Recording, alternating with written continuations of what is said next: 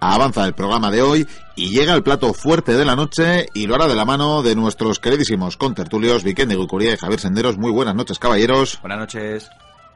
Buenas noches, buenas noches. Esa tardanza a responder. Espero que no me hagas lo mismo al hablar del protagonismo de, del protagonista de hoy. Sí, Estaba mirando el maravilloso paisaje que tenemos delante. Que yo no sé, sí. estáis ahí fijándonos en los legajos con lo que tenemos aquí para ver. Qué trajín, madre mía. Qué bonito, eh, qué bonito. Sí, la verdad que es una maravilla. Y diremos que hemos trasladado nuestra mesa bueno, unos cuantos siglos, ¿eh? porque esta ciudad en la que nos encontramos, esta ciudad de la actual Turquía, eh, se destruyó o quedó deshabitada hace ya mil años. Menos mal que hemos venido a una época próspera todavía. Sí, sí, mira que, vamos, esto está vida, es vida por todos lados. Qué pasada. Sí, es lo que tiene el comercio, es una pasada, ¿eh? Bueno, pues concreto, estamos en Cícico evidentemente una ciudad de influencia helena en la época en que nos encontramos, a la que hemos trasladado esta mesa, porque vamos a hablar de alguien que ya dijimos la semana pasada que íbamos a hablar, claro, pero como el tiempo es oro y apremia, pues no. Sí, me gusta alargarme mucho. Eso, sí, nos alargó un poquito y hoy es el día de Javi, ciertamente. Así que aquí tenemos una nueva entrega, la tercera ya, de exploradores, de grandes y a menudo desconocidos exploradores,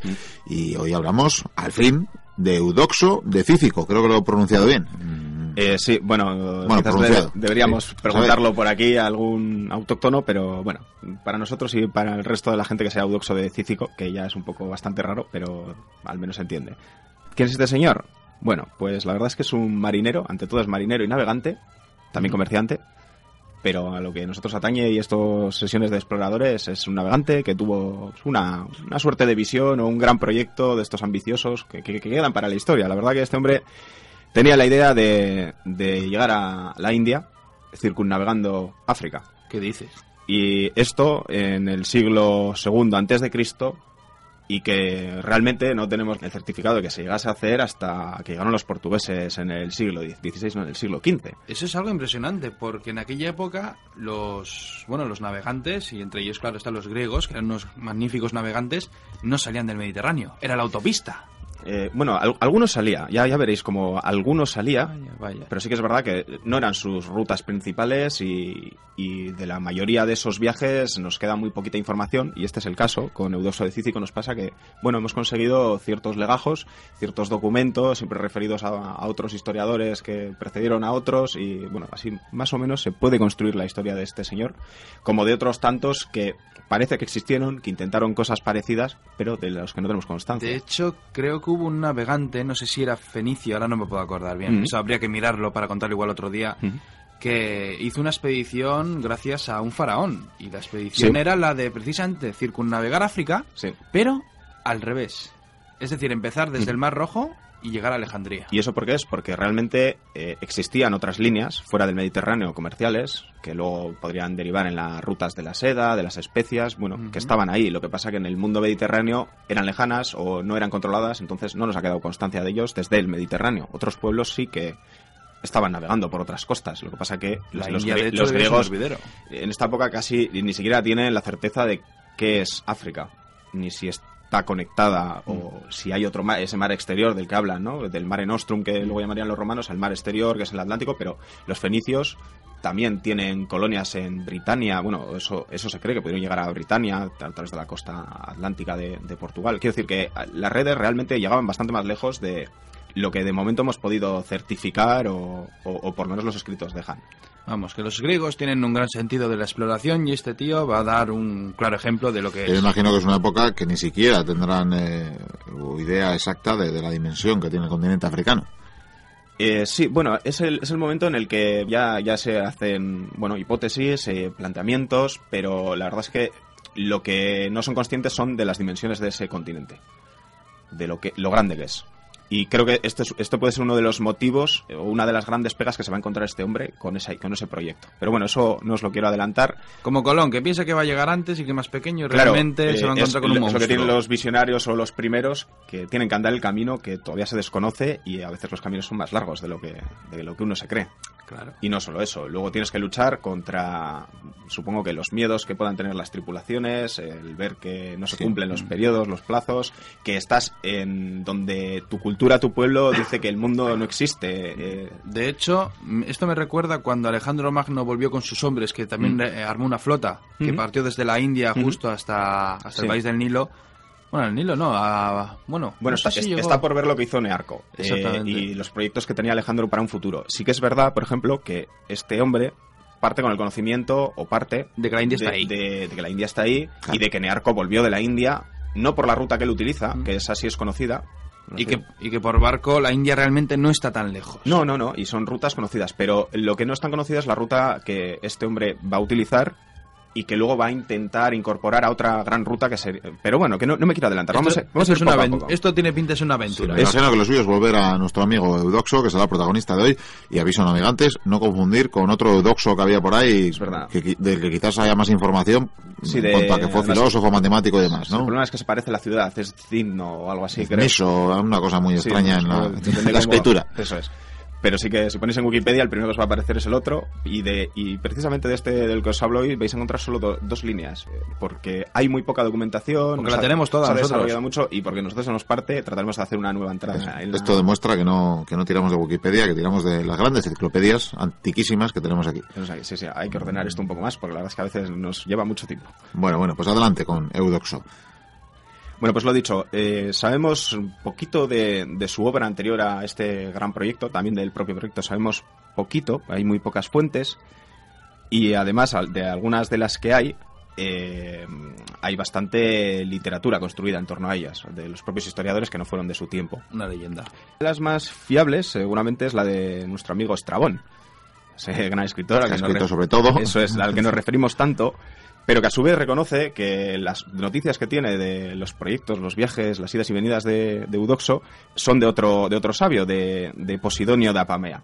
Entonces ya veis que bueno es uno ha cogido de aquí, el otro ha cogido del otro lado y bueno más o menos con esta información y descartando otras, eh, sobre todo hay mucha mitología, mucha fábula, ya sabemos los griegos cómo les gustaban los mitos, las grandes epopeyas. Entonces bueno muchos incluyen y también historiadores romanos incluyen esos elementos ¿no? de un pasado y para contarnos la historia y se los incluyen y, cosas que vemos que, no son creíbles. Seguro que aparece poseído, ¿no? Por aquí. Eh, no, pero por, y los mira, por ejemplo el otro historiador romano que habla sobre Eudoxo Cornelio Nepote, eh, nos dice que más allá de las columnas de Hércules, eh, vamos, del paso del estrecho de Gibraltar actual, mm. eh, se encuentra Eudoxo y su tripulación empiezan a ver aves aladas del tamaño de bueyes. O sea, hay de esos elementos, ¿no? Que, bueno, a lo, mejor, vosotros lo creéis o a lo mejor han existido, pero a mí me enseñan un fósil, pues no voy a creer eso. O sea que bueno, que hay mucho, en Doñana. mucho elemento que, que convierte la historia eso en un gran viaje, en una epopeya pues estupenda, pero bueno, vas a tratar de volver a, una, a esa realidad o a lo que ellos pudieron vivir realmente y no a, a lo que nos han contado que vivieron. Hombre, de todas maneras, incluso en el siglo XVI los navegantes cuando descubrían nuevas tierras volvían y decían que habían visto unos seres increíbles. Sí, que en cierto modo habían visto seres increíbles, pero muchas veces se encontraban con especias y puede ser, o sea, con, especies... con especies también. Con especies también, que es lo que buscaban, pero con especies nuevas que no, no sabrían catalogar, entonces les parecerían fascinantes. Ellos veían un loro y decían que era un bicharraco que escupía fuego, que... Claro, eso es, eso es, Bueno, y que luego esto sería el teléfono escacharrado, el que lo vio no fue el que lo escribió y patatín, patatán. Pero bueno, dejemos, dejemos de divagar, vamos vamos, a la vida de Eudoxo. Pues Eudoxo nace en esta ciudad en la que nos encontramos nosotros, que ya ha desaparecido, otro, otro problema más para investigar sobre sus habitantes. Y se cree, se cree que o bien es eh, miembro de la, de la aristocracia de la ciudad, o bien que viene de una familia adinerada. Vamos, que está es un poco están las élites. Eso ayuda. Eso ayuda. Y es muy probable también que todo ese poder o riqueza que tiene, que le permite estar en las élites, viene de, venir de una familia o de ser parte de una institución de comerciantes. ¿no? él se dedicaría al comercio, su familia. Esto le habría dado experiencia como navegante, y estamos en, muy cerca del estrecho de Dardanelos. ¿Esto qué quiere decir? Que, tenía paso a los dos mares, al Mar Negro, al Mar Mediterráneo, pues donde en el mundo mediterráneo, en esta época y en estos pueblos, corren las grandes rutas marítimas de comercio del mundo conocido y de los países. Los tirremes no paraban de navegar de un lado a otro. Entonces, bueno, tiene experiencia, de conoce las ciudades, conoce cómo, cómo moverse en los mares y cómo funciona el, el comercio y las grandes redes, ¿no? Nos dicen que en un momento dado viaja a Alejandría y que en Alejandría visita el, puerto, por supuesto, y que llega a estar en relación con, la corte de los faraones, estos faraones que descienden ya de Alejandro Magno, los tolemaicos. Eh, Déjame pensar, le enseñaron los mapas de la biblioteca. Eh, no, no. todavía. Lo que sí sabemos, nos dicen, es que Eudoxo llega a Alejandría para participar en, la, en unos rituales, en unas fiestas, como, como embajador de la ciudad, y eh, estando en, la corte o durante estas celebraciones, o al menos en, esa estancia, eh, le va a venir la, un poco la propuesta que va a marcar el resto de su vida y su, y su quehacer en el mundo, ¿no? En el, en el tiempo que vivió. Una propuesta. Eso es. Pero antes de esto, hay que retornar a un personaje que no es para nada conocido, no tenemos su nombre, pero que son estos personajes anónimos que hacen que las historias cambien, que el mundo avance, eh, patatín, patatán, como tanto sabido, y que luego no se iban nada de la gloria. ¿Quién es este señor? Pues es un joven indio, un hindú, que una guarnición del, faraón se encuentra eh, a orillas del Mar Rojo. Oh. Claro, la guarnición se lo encuentra, no es capaz de hablar con él, porque el, el hindú no sabe griego ni ninguna lengua con la que puedan comunicarse, entonces, bueno, deciden mandarlo a, la capital, a la, a la corte. Y, allí, bueno, ven que, que, es un tanto curioso haberse encontrado a este hombre que, que, es tan diferente a ellos, que habla una lengua desconocida. ¿De dónde has venido? Tratan de, tratan, no, le enseñan griego, que es un poco el inglés de la época, para comunicarse y que les cuente su historia y... Mm. ¿Qué les dice este señor? Pues que él había partido de la India, ellos acaban deduciendo que, que viene de la India, en un barco que venía a comerciar con especias a, Arabia y que en una tormenta o unos grandes vientos le, le conducen hasta, hasta, bueno, hasta, hasta, hasta, allí hay una tormenta y toda la tripulación muere salvo él, que consigue llegar a la costa y allí sobrevive pues comiendo cuatro hojas hasta que bueno le salvan la vida prácticamente. Vale, claro, esto es una historia relevante, sobre todo para el faraón y para Egipto en esta época. ¿Por qué? Porque les interesa mucho el comercio de especias. De hecho, muchos faraones, como has hablado tú antes, han tratado de hacer esos viajes en busca de esos recursos que no había en Egipto y de los que hay pruebas. Y dice, vale, entonces es posible una navegación directa, porque tú has llegado hasta aquí directamente desde la India. Claro. Es posible. Y el tío dice, efectivamente, claro que es posible. Y nosotros sabemos hacerlo. ¿Qué pasa qué? Que hay que encontrar a alguien que esté dispuesto a hacer... Hace falta un aventurero. Ese viaje. Hace falta un aventurero. Y ese aventurero y reputado navegante, suponemos, porque al fin y al cabo le toca a él, es Eudoxo. Eudoxo de Cícico, que está en Alejandría y que le es propuesto, es propuesto como, como capitán o, bueno, como navegante, gran navegante, para, para hacer el viaje inverso que este indio ha hecho. Eh, además, es casualidad, o sea, no es casualidad que precisamente en esta época Egipto ha perdido control sobre sobre parte de Arabia, sobre el sur de Egipto. Entonces, bueno, ya no le llegan las mercancías que él que habitualmente conseguía. Entonces, necesita reaccionar.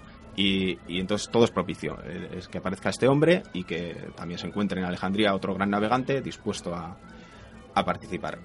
¿Y cómo, es, cómo va a ser esa ruta?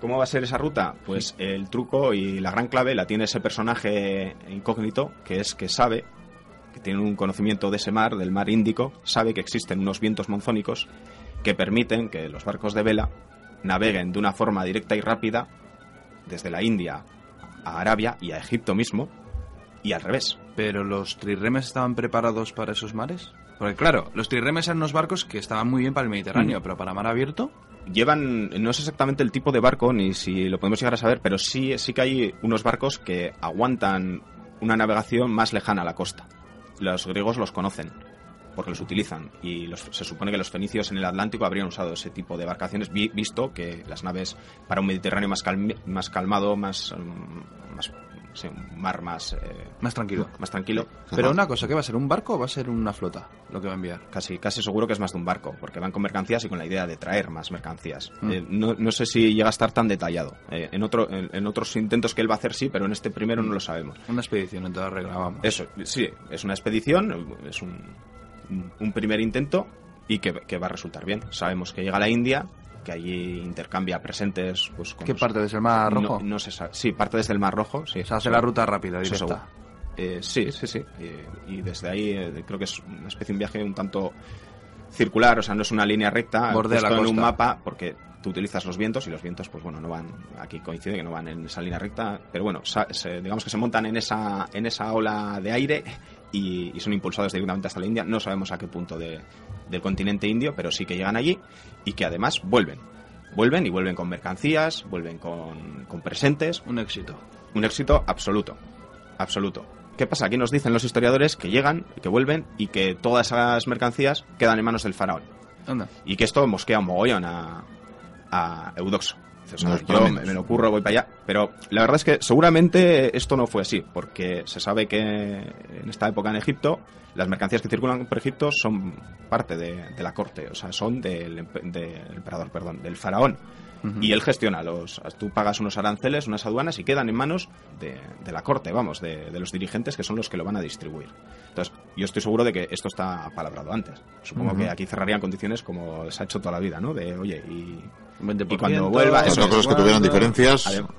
Eso es, no, o sea, las diferencias, hombre, tiene que ser un tanto, tiene que fastidiar, ¿no? Porque algo pasó, tú has hecho el viaje, ¿no? O sea, que tú, has hecho aquí un poco la, epopeya y el otro está sentado en un sillón, bueno, un poquito lo de siempre también.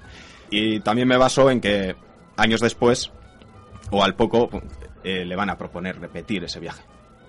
Que no tendría mucho sentido, ¿no? Si le claro, si tan, agraviado de tal tan, manera. Eso, tan agraviado estaba, bueno, pues... Eh, que, carajo, igual que, vaya otro. Y volvió. Y volvió volvió a la India y sin ningún contratiempo. Eso quiere decir que o bien llevaba a lo mejor... Eh, o sea, una autopista segura, casi, casi, vamos. No, bueno, eso, pero también puede ser que llevase tripulaciones de, la India. Eso es muy probable. Que no solo fuese él su conocimiento, entonces...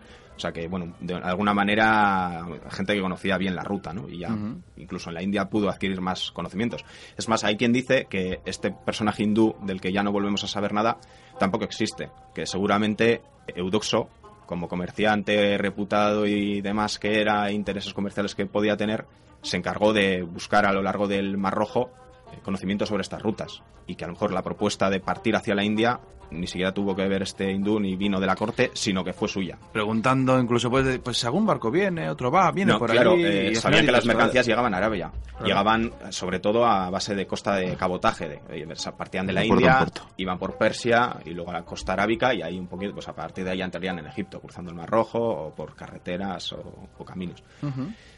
Y a lo que voy, llega a la India en el segundo viaje y a la vuelta a la vuelta sufre un percance. Pero es un percance que, tampoco es casualidad y que va a permitir que esta historia avance y que Eudoxo vaya atando cabos. Que no es casualidad. ¿Qué le pasa?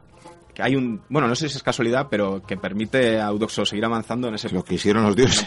Sí, bueno, realmente es una casualidad, ¿no? Pero ¿qué le pasa? Que hay un hay, el tifón es más violento de lo que creen o se equivocan a la hora de coger los aires y los rumbos. Este Poseidón, eh y eh, su barco, eh, una tormenta pues, gigantesca, eh, a lo mejor no era la época propicia para hacerlo, eso también puede ser, ya no solo que existan las corrientes. igual no conocen el monzón.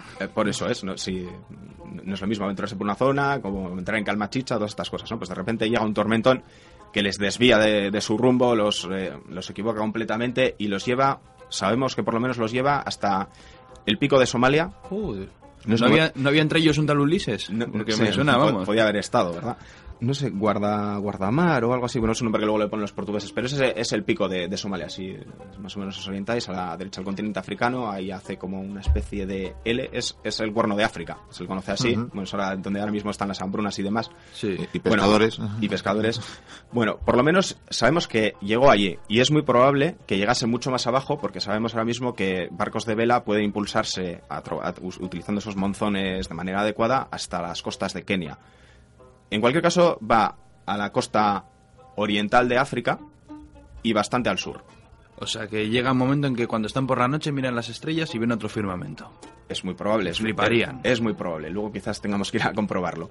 Estando en esas costas, bueno, como tienen que reparar los barcos, porque la tormenta les ha dejado bastante tocados, eh, entablan relación con los autóctonos, aborígenes, indígenas de la, de la zona. Sabemos que se hacen presentes, que intercambian alguna mercancía que a lo mejor también les interesaba y en una de estas charlas o conversaciones, eh, caminando por la playa, resulta que se encuentran con un mascarón de barco, un barco... Atiza. Un barco que es de, del Mediterráneo claramente, tiene la estructura, y que en su proa tiene un caballo.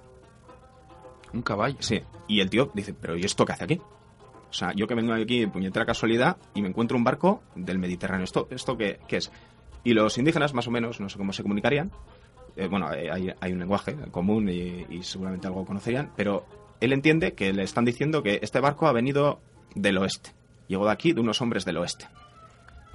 Eso significa que si ha venido del oeste, viene del sur de, África. Sí. No, no viene de donde ellos han venido, de la dirección contraria.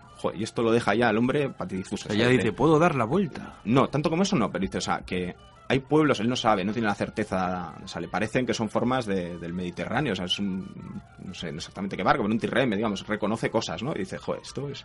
Y digo, este", y ahí, ahí, ya se le enciende la bombillita, ya empieza a estar mosca.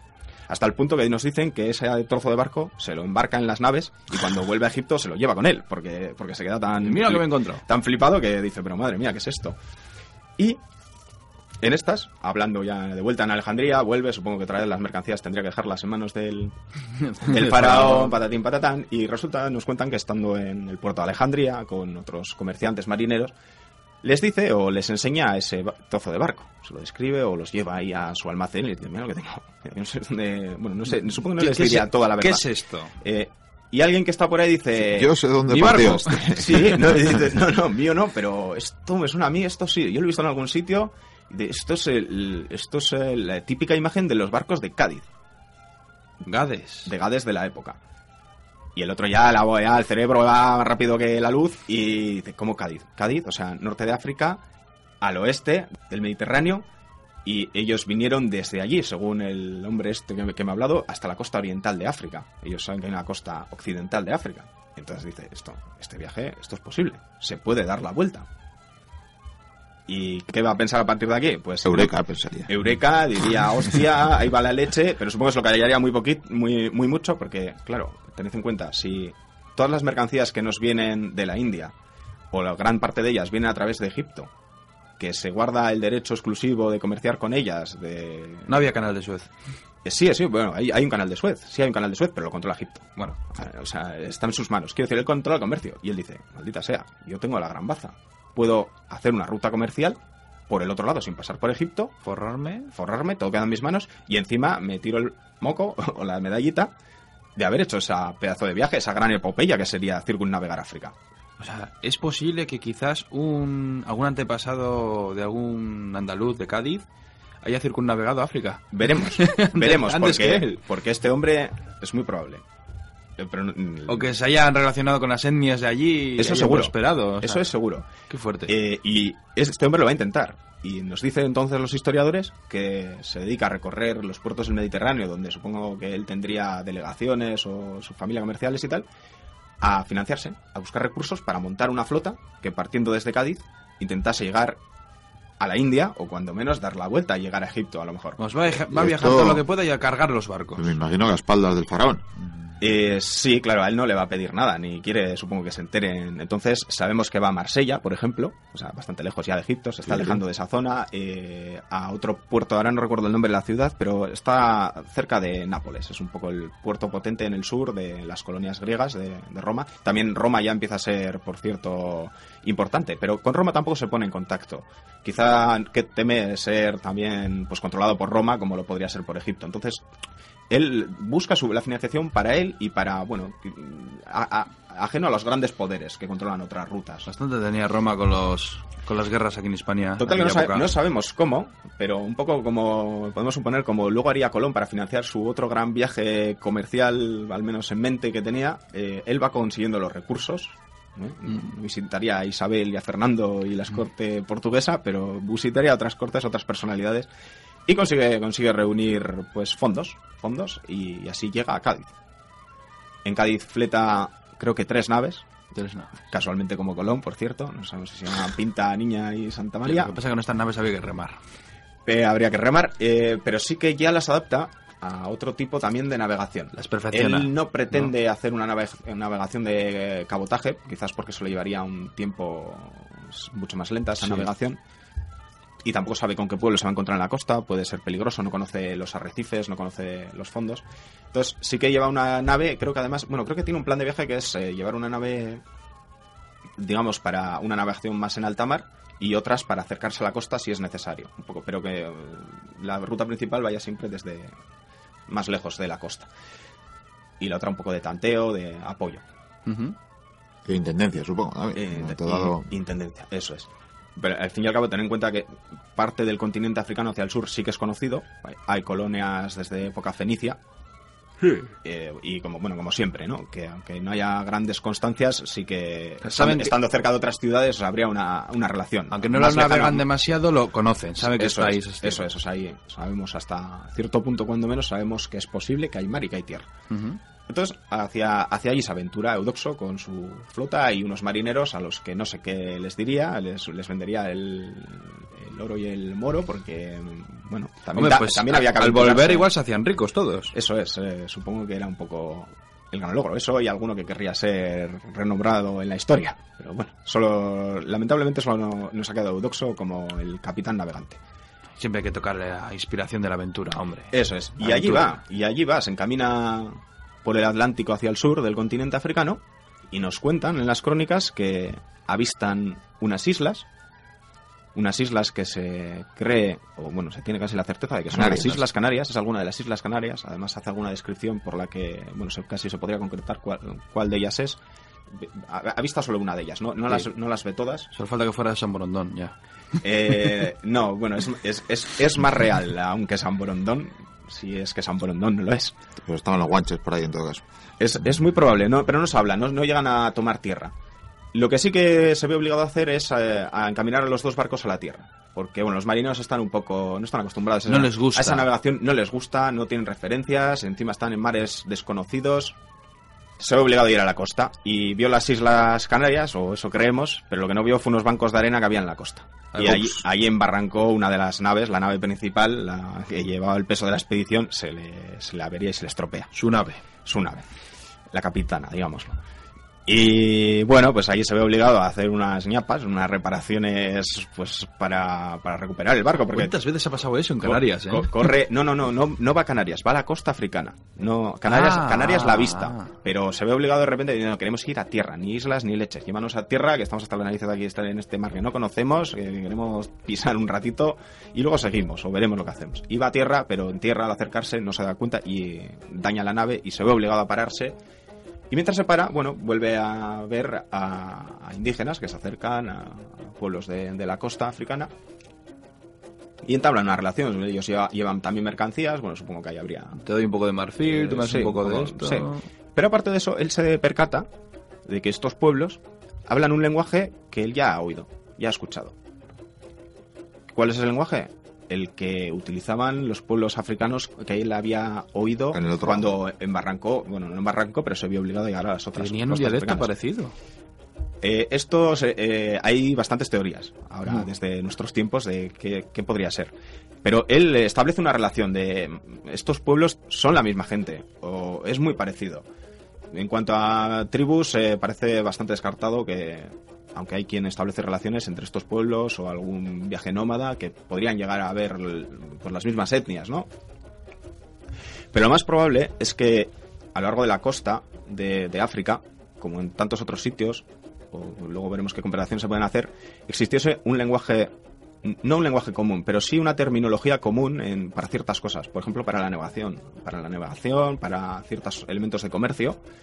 Y que él se diese cuenta de esas palabras. Es un poco como lo que hablábamos alguna vez de, los barcos eh, eh, o del lenguaje náutico en, en, Europa, en el norte de Europa. Como coincide y que se encuentra una raíz nórdica a muchas palabras en muchos en la costa. En el propio euskera y en el islandés y en el inglés y en el ciertas palabras hasta en alemán.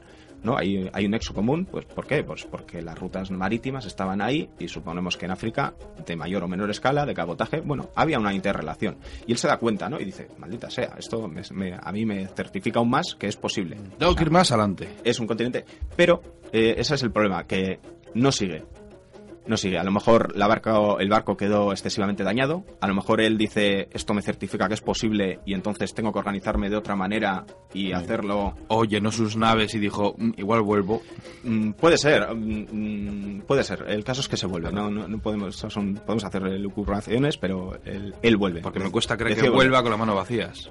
No, a lo mejor eh, él sí, volvió con elementos. Eh, la, la tripulación, bueno, también habían tenido una mala experiencia, no tenían certezas, aunque él sí las tiene, pero a lo mejor se las guarda, se las calla y decide organizarse de otra manera, vuelve. Y vuelve y debe volver a las costas mauritanas, donde vende las flotas. Bueno, parece que él intenta eh, refinanciarse, claro, se habrá gastado los euros, dinares, la moneda que usasen en, aquella época, en organizar aquello y, necesita para crear otra nueva flota, porque tiene otra, él tiene una nueva idea en la cabeza, otra manera de, abordar ese viaje y necesita recursos otra vez.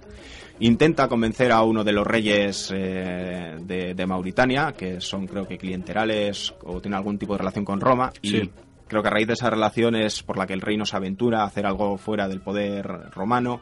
Bueno, politiqueo, eh, codicia también, eh, pero él siempre no, va, a los grandes poderes porque sabe que puede ser fagocitado un poquito. Y no sabemos cómo de nuevo, eh, a lo mejor vuelve a hacer un poco la ruta por ese Mediterráneo menos, menos populado y consigue financiar de nuevo y monta otra flota. Pero esta vez sabemos que incorpora elementos nuevos, que son, por ejemplo, el llevar semillas, el llevar agricultores, el llevar constructores, ¿Esto qué quiere decir? Que se plantea hacer un viaje con, escalas. Es muy probable que a lo mejor trate de hibernar en algún sitio si las condiciones climáticas, si el viaje se alarga pero va un poco como esa flota que en su día hablamos que venía de, de, China y que pudo llegar hasta las costas europeas, hay quien lo plantea, pero cuando menos llegó a África. Bueno, con recursos como para ir haciendo escalas, como para... Para poder reparar un barco decentemente. Eso es, eh, montar a lo mejor colonias en las que poder descansar pues a lo mejor un año entero y poder cultivar, eh, poder tener recursos propios y, que te permitan usarlo como bases. Vamos, una colonia en toda regla. Aquí tiene que haber un pero seguro. Eh, no, esto también, esto también es una garantía de que él se da cuenta de que el viaje es mucho más largo de lo que preveía en un principio y es muy probable que por ese motivo él se dé la vuelta. Pues dice, eh, hemos llegado hasta aquí, pero, que es rentable. Pero esto, sí, sí, es rentable, pero quiere decir que él se da cuenta, de algún modo sabe que es más largo y que él tiene que adaptar su viaje a eso y que no puede ir con unos marinos a los que les ha prometido tanto y con unas naves que no son capaces de aguantar el viaje. Y allá va. ¿Y qué nos pasa? Que a partir de aquí el relato se acaba no. que había un pero. Sí. Ah, sí. Yo creo que siga la historia. Posidonio, da Pamea, que es ese hombre del que más o menos nos podemos fiar, más allá de esos historiadores romanos más fantasiosos y fabulosos, eh, nos dice que él no tiene más información, que es muy probable que de esto sepan en Iberia y que de esto sepan en Gadis. ¿Qué pasó? Que este Posidonio sabemos que estuvo en Iberia y jamás volvió a escribir nada sobre este hombre. Quizás no se interesó más, y, no sabemos, no sabemos si llegó. Hay quien defiende que, pudo, pudo haber llegado a la, propia India porque eh, Eudoxo deja escritos sobre Etiopía, pero esto pudo haberlo escrito en los viajes que hizo desde Egipto. Claro. También sabemos por Nepote, por este romano, que es muy probable que al Sáhara llegase, porque habla también de, de cosas que sucedían por allí aderezadas con su fábula e imaginación, pero que se pueden referir tranquilamente a ello. Nos habla también del desierto, creo. Pero bueno, que llevas el Sahara no quiere decir que sí, ese, todavía le queda mucho trecho de, continente africano para darlo toda la vuelta. Lo que pasa que en el caso de Iberia, como dices tú, en aquella época ya estaba la Hispania citerior y la ulterior, y de donde parte ya pertenecía a Roma. Y a Roma estas cosas mucho no le interesaba. No, pero bueno, lo haría con los comerciantes de, de, Gadis. Era, era un núcleo era un núcleo muy poderoso, precisamente porque seguía siendo parte de las cadenas de, comercio. Y él nunca quiso tener relaciones con Roma, sino se habría dirigido a ellos y Roma quizás habría participado, sobre todo por las ganancias o bueno, también era algo muy lejano. Un senador igual habría financiado. Hay que tener en cuenta que para Egipto India está cercano porque porque palpa lo que viene de la India y demás, pero para Roma Roma estaba en otros intereses, estaba en la dominación del continente también, ya estaba un poco el mar no era su prioridad absoluta. La República estaba en su apogeo. Controlaba los las redes que le interesaban, pero no se planteaba llegar mucho más lejos cuando tenía problemas, bueno, problemas o ambiciones. Y el pobre Viriato por ahí guerreando sin saber que le iban a hacer una serie de televisión. Es verdad, es terrible. Desde luego. Ah, sí, hay otra, hay otra teoría, que es que este hombre, habiendo conocido las Canarias, y además dejando escrito que una de las islas parecía muy fértil y apropiada para hacer allí una estancia, una parada, pudo ir a poblar aquellas islas. Como que se fue de vacaciones a Canarias y se quedó allí. Bueno, y quizás desde allí pudo comerciar o gestionar. O emprender su viaje, incluso, quién sabe. emprender su viaje. Pero ya no quedarían registros de. No, y luego a lo mejor llegó a la India y dijo, esto es magnífico, amazing, y se quedó allí. Y se compró Vamos, que la historia, se, pierde y solo tenemos hipótesis. Hipótesis. Qué pena. Bueno, y, y el mérito de. Además, se, le atribuye ser eh, uno de los primeros navegantes venidos de Occidente que utiliza el sistema de vientos monzónicos para hacer la navegación de ida y vuelta a la India. Yo estoy convencido que este hombre llegó a América. Me imagino de los pocos que navegó a uno y otro lado de, África. Eh, también, sí, y que al, menos nosotros sepamos y que os hemos podido contar. Pues muy bien, pues esto lo que me sugiere es que sí, es que os voy a dar, os voy a dar mucho trabajo. empezando por Batirche, que va a hacer muchos viajes a Canarias, de, a, Canarias de, a las Canarias de hace 2.200 años. ¿Por qué me no, por nada, eso sí, eso es la segunda ah, parte. Ahora os vais a cansar vosotros. Sí, sí, porque me tenéis que llevar, vamos a ir desde aquí, ya os hemos dicho que estamos en Cícico. Estamos un poco lejos de Cádiz, ¿no? Pero no tanto, no tanto para unos bilbaínos diestros el mapa parece de cerca, como vosotros. Esto en un titá. Sí. No me empujes al barco. Hombre, sí, sí, sí, sí. Además, mirar qué trirreme más bonito. Lo que no sé si podéis operarlo entre vosotros dos solos, pero bueno, no pasa nada. Yo os alimentaré. No pienso esos animales. Si tengo que ir al baño, como Nada, las cadenas no dan tanto. No, mires al suelo, Las cadenas no dan tanta holgura. Así que nada, no me queda más que deciros que hay que ir a ver qué pasó con este hombre. Y la primera parada es Cádiz. Así que a remar.